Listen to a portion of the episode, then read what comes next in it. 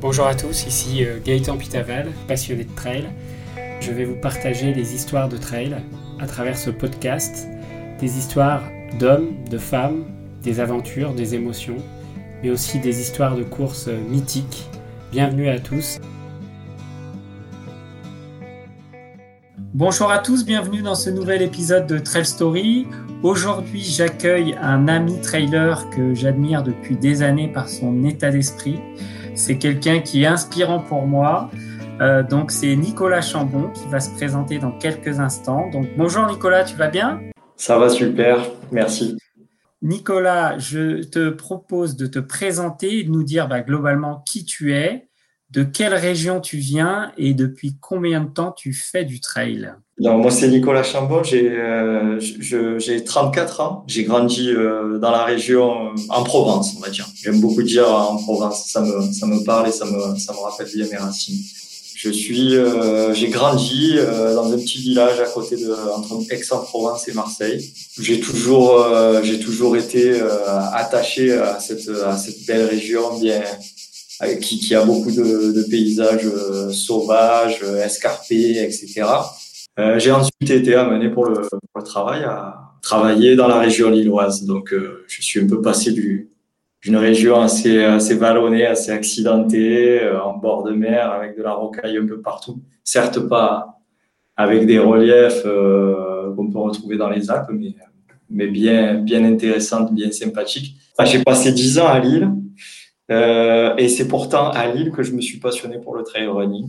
Ça, c'est là-bas que j'ai commencé à en faire vraiment, bien que j'ai toujours aimé la nature, etc. C'est là-bas que j'ai commencé à vraiment courir. Euh, en fait, en rencontrant des gens qui adoraient le trail et qui m'en ont parlé, je m'y suis. Donc euh, voilà, ma, on va dire mon parcours. Aujourd'hui, j'ai atterri en Italie encore pour raison professionnelle, en Lombardie, au nord de Milan, beaucoup plus proche des montagnes. Je commence à découvrir un terrain de jeu magnifique.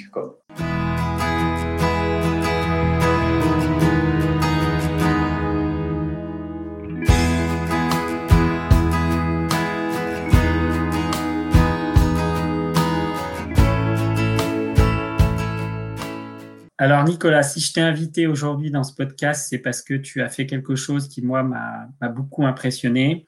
C'est que il y a quelques années, tu as décidé de partir euh, plusieurs mois aux États-Unis pour vivre un peu ton, ton rêve trail. Et euh, tu as décidé de partir faire des trails euh, à travers l'Amérique. Donc, est-ce que tu peux nous parler un peu de cette idée, comment elle a germé dans ta tête?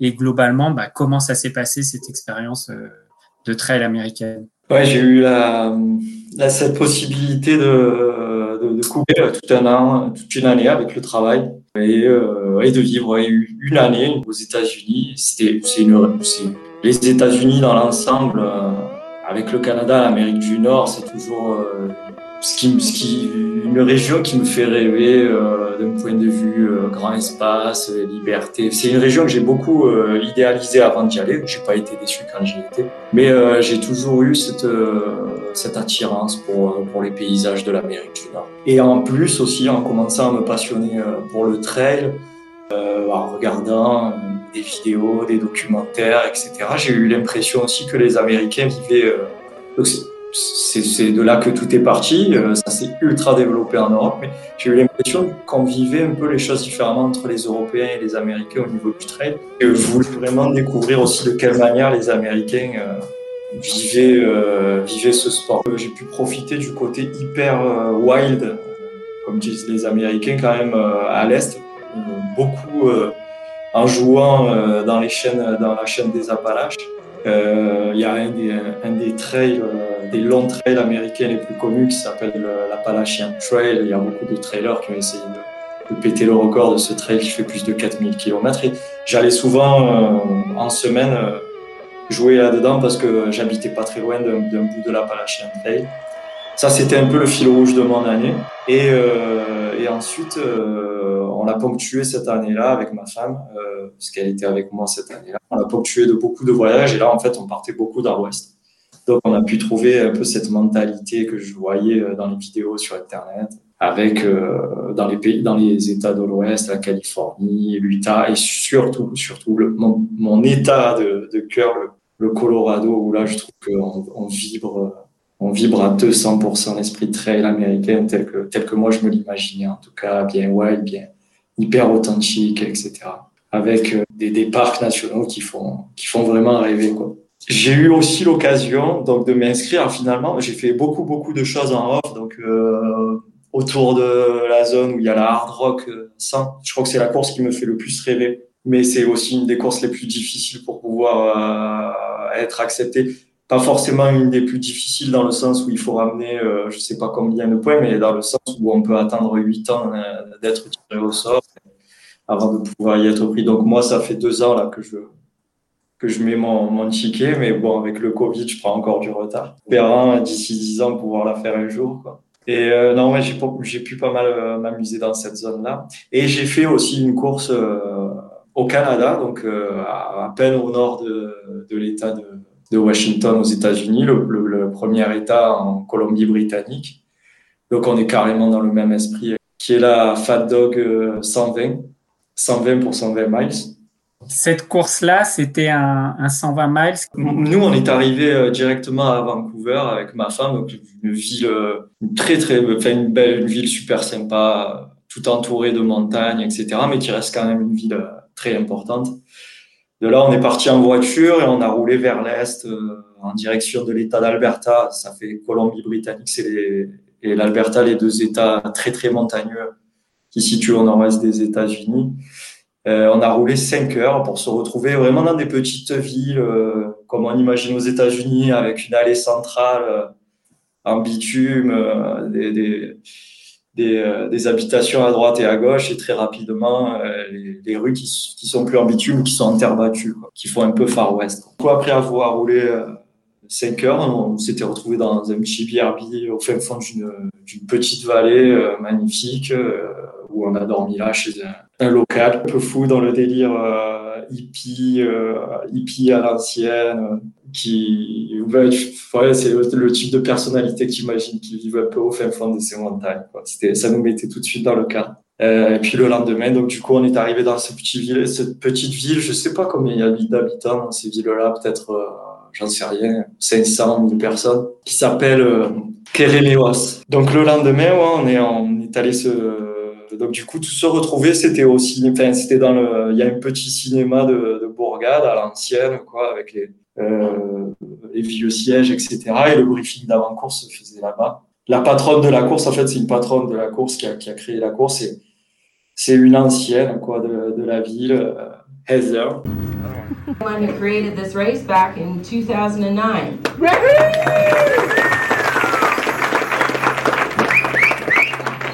On a l'impression que bah, je pense que 50% des coureurs étaient des locaux et la connaissaient bien, étaient son amie. Et puis elle est hyper accueillante et chaleureuse avec les gens qui sont pas d'ici et les, les, les, quelques étrangers qu'il y avait quoi. Ça fait euh, ça, ça met tout, tout de suite dans une ambiance hyper familiale, pas du tout prise de tête, euh, euh hyper dans le partage. Euh, tout le monde tout le monde veut savoir un peu ton histoire. C'est un peu comme un peu à l'image de tout ce que j'ai vécu aux États-Unis, c'est que quand on croise des gens sur des chemins, on a l'impression que toujours ils veulent s'arrêter euh, deux trois minutes pour discuter avec toi. Au lieu de te dire juste euh, bonjour, ils te disent euh, bonjour, comment ça va quoi. Ils attendent une réponse. Ils te disent pas juste. Donc toi, tu sais pas au début si tu dois continuer de courir ou pas, ou si tu dois commencer à leur répondre, à raconter ta journée.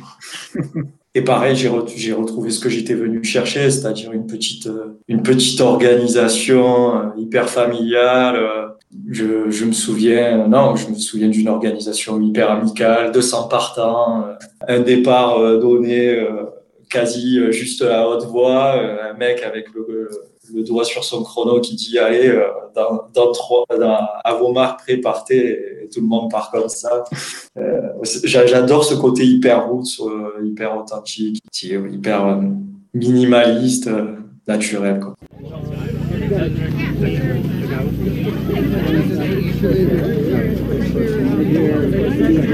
Have fun.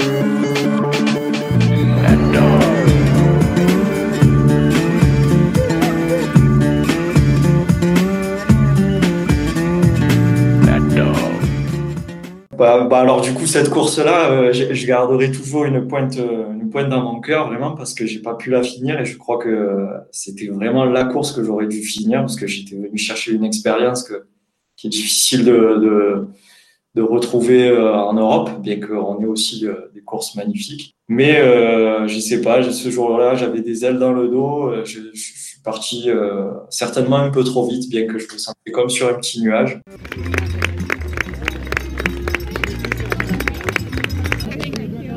Good luck!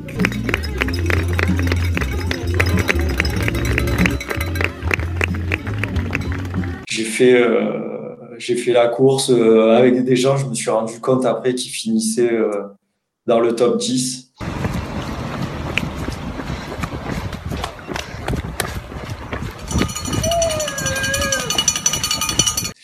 pendant quasi 20 heures et puis j'ai eu un énorme un énorme gros coup de mou dans, dans une nuit, dans la première nuit en fait. Et, euh, et en fait, j'ai pas, j'ai jamais vraiment réussi à m'en remettre.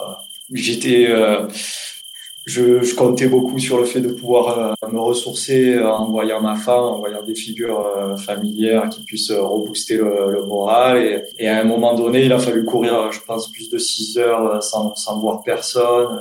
Et, et, je, je, je, me suis dit, je vais au moins jusqu'au bout, jusqu'à ce ce prochain ravitaillement qui arrive. Euh, le, le, soleil va se lever, ça me fera du bien. Et je sais pas, le moral, le moral a craqué. Euh, J'avais pas encore beaucoup d'expérience dans l'ultra parce que j'avais fait la diagonale des fous euh, à ce moment-là, c'était mon premier ultra. Bien que ma femme ait dit attention, tu vas peut-être le regretter, etc. Non, moi je pensais que, que à la fin du supplice, j'avais mal au genou, j'avais mal partout. Et à ce moment-là, je me suis dit tu fais le bon choix, etc. Et ce qui m'a fait le plus mal, c'était de, de, de, venir récupérer mon, mon sac d'allègement le, le, lendemain matin et de voir en fait les, les derniers qui, euh, qui arrivaient euh, dans la douleur, mais tellement, tellement heureux avec le visage radieux qui en avait qui en avait chié je me suis dit mais j'ai pas été capable de souffrir comme eux et tout ça parce que euh, j'étais plus dans mes barrières horaires parce que mentalement j'ai pris trop cher etc et c'est là où j'ai vraiment regretté. Je regrette toujours je me suis dit il faudra absolument que je revienne dans cette zone là finir un trail euh, quitte à le finir sur la barrière horaire s'il le faut etc ce que ce que j'ai pas su faire et que je regrette. Une course sur laquelle tu n'as pas, pas pu aller au bout. On, sent que c'est un regret, que tu as envie d'y retourner un jour.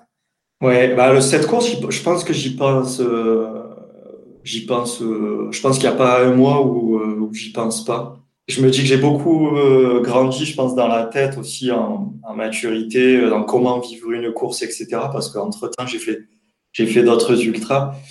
Et je me dis que si ça devait se reproduire, je, il faudrait que je me sois pété une, une jambe ou qu'il soit arrivé un truc très grave pour que je puisse ne, pas la finir, tellement j'aurais ruminé un peu sur le, le scénario de cette course.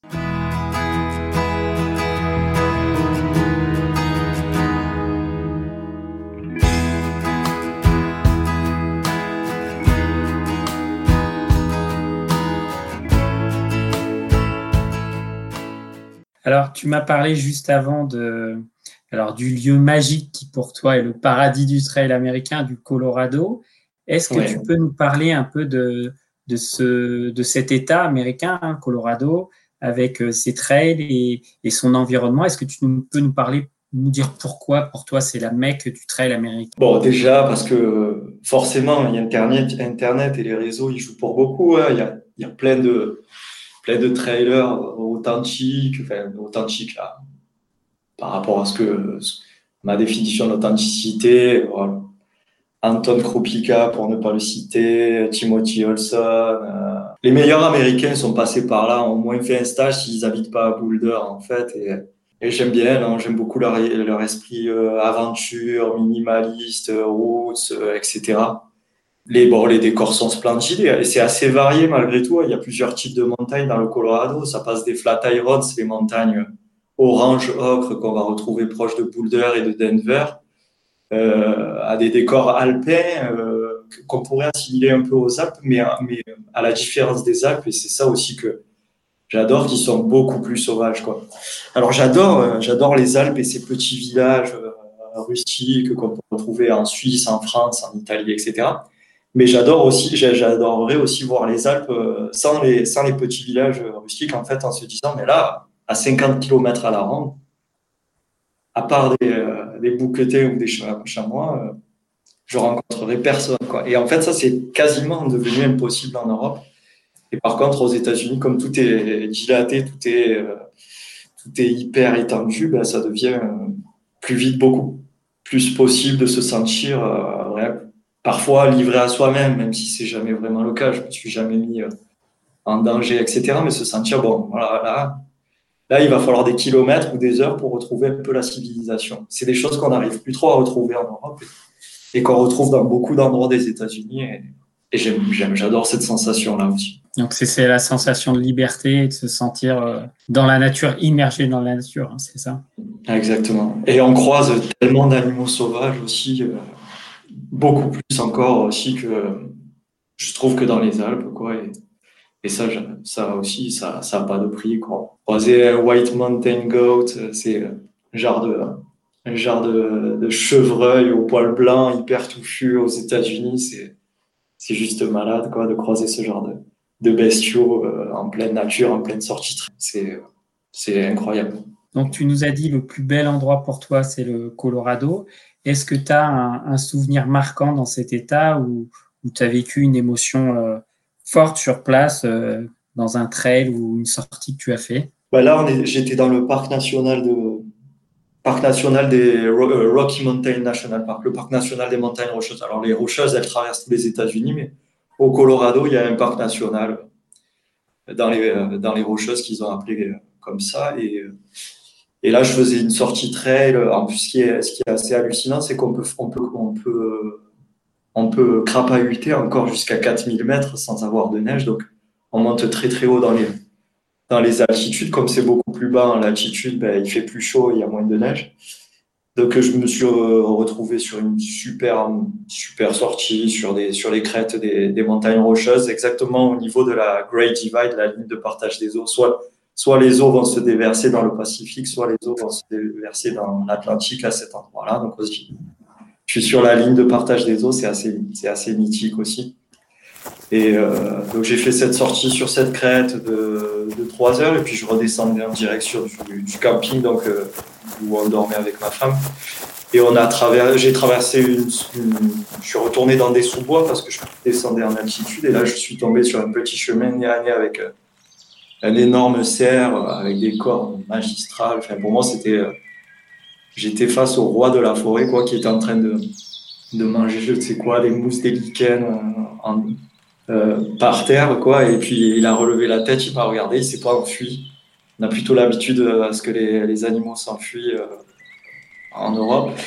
Et, euh, et puis moi, je suis resté comme ça. Je me suis dit, ben, j'ai l'impression que tant qu'il va pas partir, je vais rester là à le regarder parce que c'est juste, c'est juste hyper intense. Je sais pas, je trouvais qu'il était hyper imposant.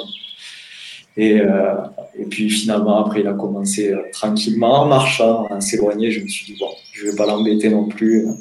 Il est dans son espace. Et puis je suis redescendu avec une banane de malade sur le chemin. Plus tard, je croisais quelques randonneurs et je essayé de leur expliquer, mais plus haut, il y a un cerf, il y a un cerf, il faut absolument que vous le voyez, tout ça. Bon. Et, euh, voilà, je, je, suis redescendu aux anges, raconter ça à ma femme.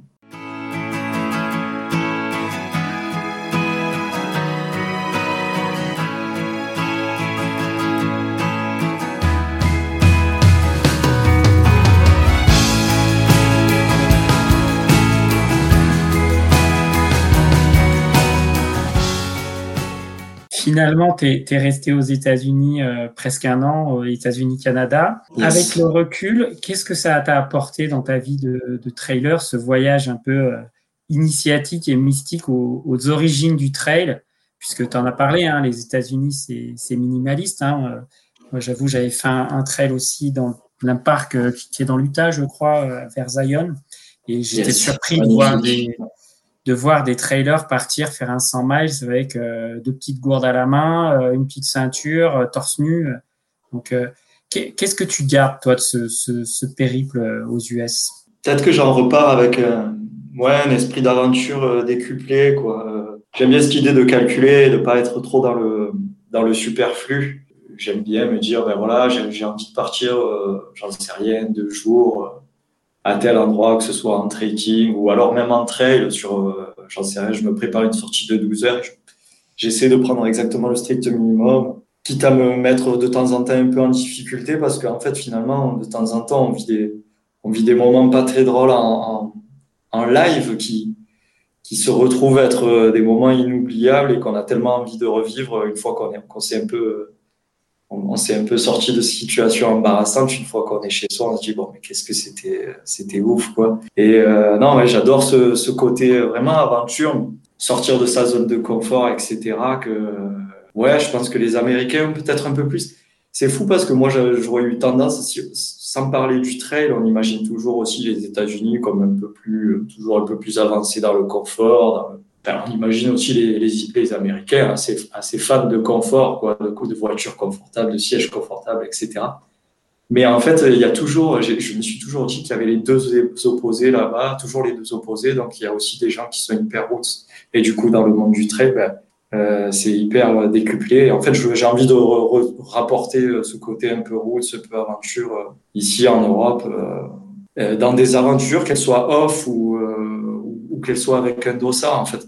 Parce que, en fait, voilà, aussi, je me dis qu'on peut vivre des moments incroyables sans le dossard. Bien que j'adore l'aspect, l'aspect dossard, l'aspect compétition, je me dis, avec le Covid en plus, là, je me dis, je peux très bien m'organiser un trip sur, sur deux jours, sur toute une journée, un, un itinéraire un peu fou en me disant, mais c'est ça ton objectif de la saison aussi, pourquoi pas, c'est ça. Quoi. Tu te retrouves, tu, tu, essaies de trouver euh, quelques rivières, euh, tu essaies de trouver, euh, allez, peut-être un petit village avec une supérette au milieu d'une longue sortie, et puis tu essaies de faire tout ça un peu en autonomie. Je me parle. Avec, le Covid, c'est vrai qu'on a vu vraiment le off se développer à fond. Et, je pense que c'est que le début. les trailers qui nous écoutent ont aussi besoin de se, se retrouver aussi euh, en dehors parfois de grandes organisations de courses et de, de, se retrouver dans des choses plus simples, minimalistes. Et je pense que c'est une tendance qui va, qui va se développer.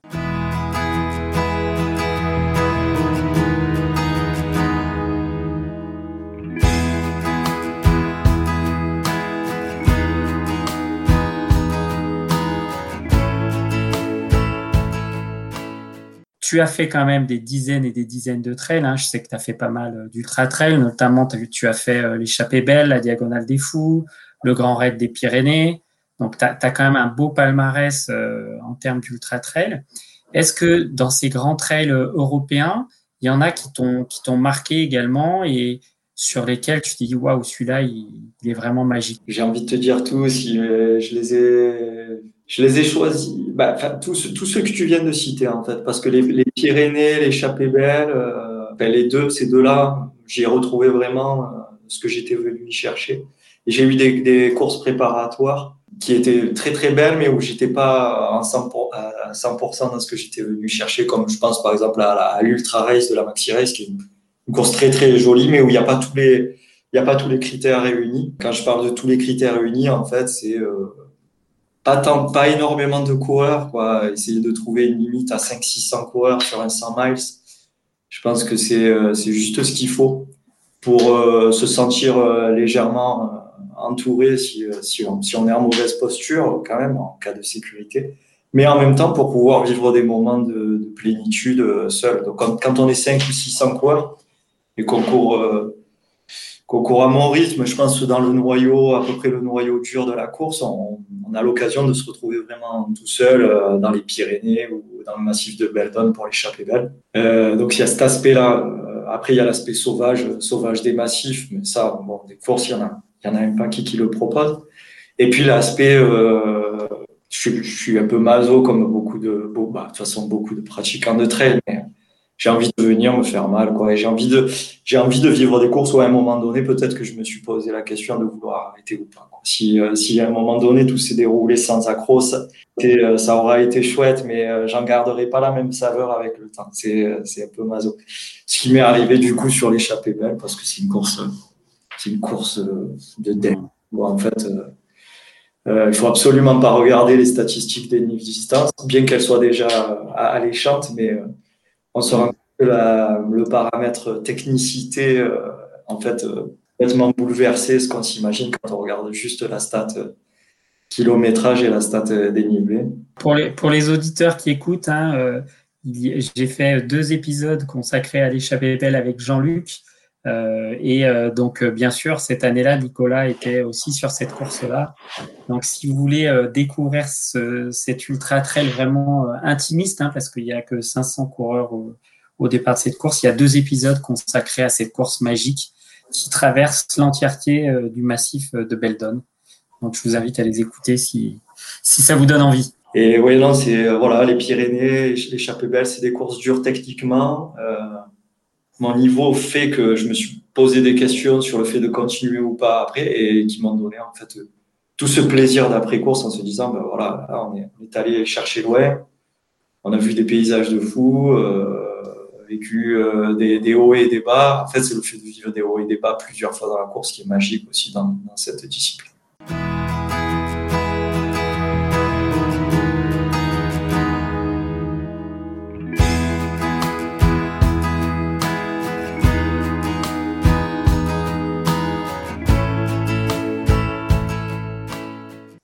Tu, vis actuellement en Italie. Hein. Tu, vis dans quel coin de l'Italie euh, actuellement? Je suis entre euh, Milan et le lac de Com. Euh, et, d'ici six mois, je vais habiter juste, juste au bord du lac de Com. D'accord. Alors, pour, pour les trailers qui connaissent pas trop cette région, est-ce qu'il y a des trails dans le coin? Est-ce que toi, tu as, trouvé des coins sympas? Alors ouais, il y a, y a son petit, c'est une région avec son petit lot de trails. je pense qu'on peut facilement en trouver une, une trentaine dans un rayon de une heure de, une heure de route. Alors plein de petits trails de, villages, euh, toutes les villes qui sont au bord du lac de Com, les villes qui sont dans les petites vallées. En fait, c'est les Alpes bergamasques, le massif alpin euh, du coin, qui va, qui, est un superbe terrain de jeu, qui va du coup à l'altitude du lac de Com, qui est à 200 mètres d'altitude jusqu'à jusqu'à 3100 mètres le point culminant du massif. Donc euh, c'est juste c'est juste ouf parce que moi maintenant le week-end je prends ma voiture, je fais je fais 15-20 minutes de voiture et, et, ça y est tout est là. Je peux je peux me régaler, j'ai pas besoin de m'enchaîner. Euh. J'ai quand même réussi à faire une course euh, entre les deux vagues de, de Covid à Ménage, une, une course de ouais une course super sympa. On s'est pris des on s'est pris une bonne, une bonne, drage de, de grêle, mais euh, non, j'en garde un bon souvenir. La, première course en Italie et pas la dernière. Bon, alors j'ai une dernière question pour conclure euh, cet épisode. Donc, euh, Trail Story, c'est le, le, partage des émotions du trail vécu par les trailers. Donc, toi, si tu cumules toute ton expérience américaine et tous tes ultras, si tu as une émotion qui t'a qui t'a vraiment marqué, donc, tu nous as parlé du cerf tout à l'heure. Est-ce que c'est la plus forte ou est-ce que tu en as une autre où, tu t'es dit, waouh, là, j'ai vibré, j'ai pris une dose. Celle-là, je l'oublierai jamais. On va, on va peut-être euh, s'éloigner de, du côté, euh, du côté, on va dire, euh, route, sauvage, etc. Mais, euh, mais c'est aussi ce qui m'a un peu, ce qui est le point de lancement de, de cette passion pour le trail, surtout l'ultra trail. On va dire que c'est quand même mon arrivée euh, à, la à la Diagonale des Fous, course mythique, hein, je pense que tu n'en penses pas moins que moi, euh, que j'ai faite en fait parce que j'ai démarré, euh, je me suis lancé dans cette aventure-là avec mon meilleur pote Philou. Quand on en a, on en a chié, on s'est fait une préparation à la dure, qu'on s'était bouffé toute cette préparation, il y a eu des, beaux, des hauts et des bas, parfois des énervements pendant cette préparation. Et je pense que oui, l'arrivée, l'arrivée après ce premier 100 miles pour nous deux après avoir vécu toute la course ensemble, après beaucoup de difficultés dans cette course, ouais, non, c'est peut-être le, moment le plus intense, je dirais. Parce qu'il y avait, il y a aussi cette dimension peut-être que j'ai moins abordée, mais que j'aime aussi malgré tout, que j'ai les deux côtés solitaires et, et aussi le côté euh, partage, euh, camaraderie, etc. Et, et ça aussi, c'était, c'était une, une, émotion euh, assez ouf une des plus, une des plus grosses aussi. Arriver au stade de Saint-Denis euh, à La Réunion, ça c'est, ça, c'est quelque chose. Couvert de boue parce qu'il avait plu euh, à, la fin de la, à la fin de la course. Alors la descente du Colorado, c'était une patinoire, un toboggan. Aïe, aïe, aïe. Et en, fait, on, on, on, est arrivé euh, sale, sale de Et en fait, on s'était juste fait ça pendant les deux dernières heures de la course alors qu'on avait couru, enfin couru, on avait avancé pendant 48 heures. Il avait fallu seulement deux heures pour qu'on on arrive aussi, aussi recouvert de terre et de boue. C'était marrant. Bon, bah écoute, euh, Nico, merci beaucoup pour ton témoignage dans cet épisode. Voilà, cet épisode de Trail Story est maintenant terminé. Je vous remercie de votre écoute. Si cet épisode vous a plu, n'hésitez pas à le noter 5 étoiles dans l'application Apple Podcast. Cela m'aide grandement pour le référencement de Trail Story dans les plateformes d'écoute. Vous pouvez retrouver également tous les épisodes de Trail Story sur trailstory.fr.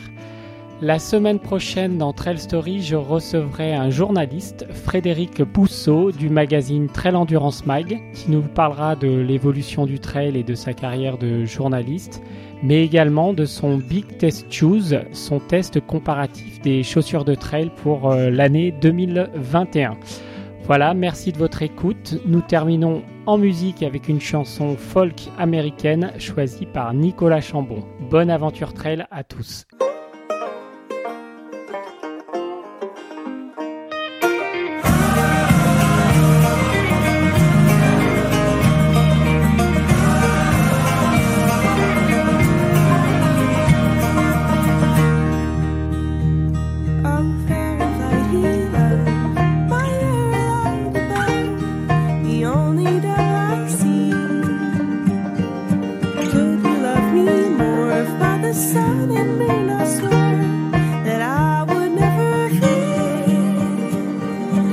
I still taste you.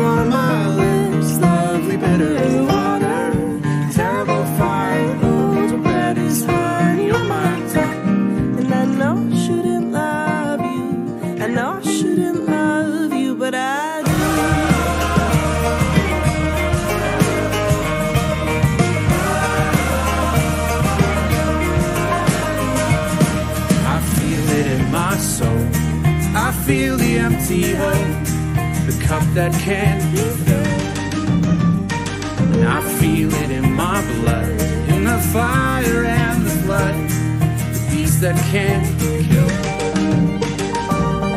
Even now you mark my steps, lovely bitter water. All the days of our delights are poison in my veins. And I know I shouldn't love you. I know.